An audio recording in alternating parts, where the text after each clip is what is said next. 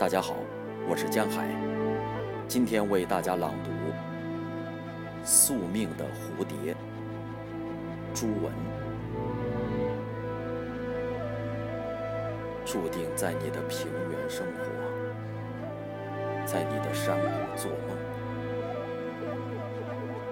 蝴蝶总队轰炸花园，无一生还。石块因柔情而绵软，像只枕头，塞满你勤劳的棉絮。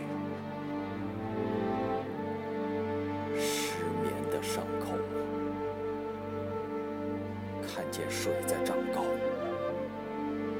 长高。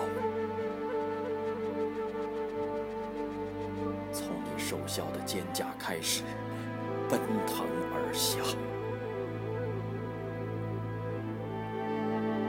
仍滞留在十二月的阳光中，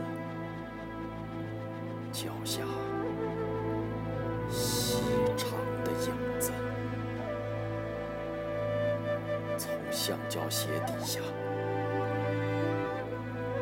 挣脱出来，故自飞远。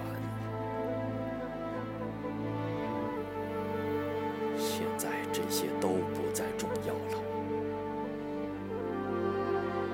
人，面对我的大好河山，你永远像个太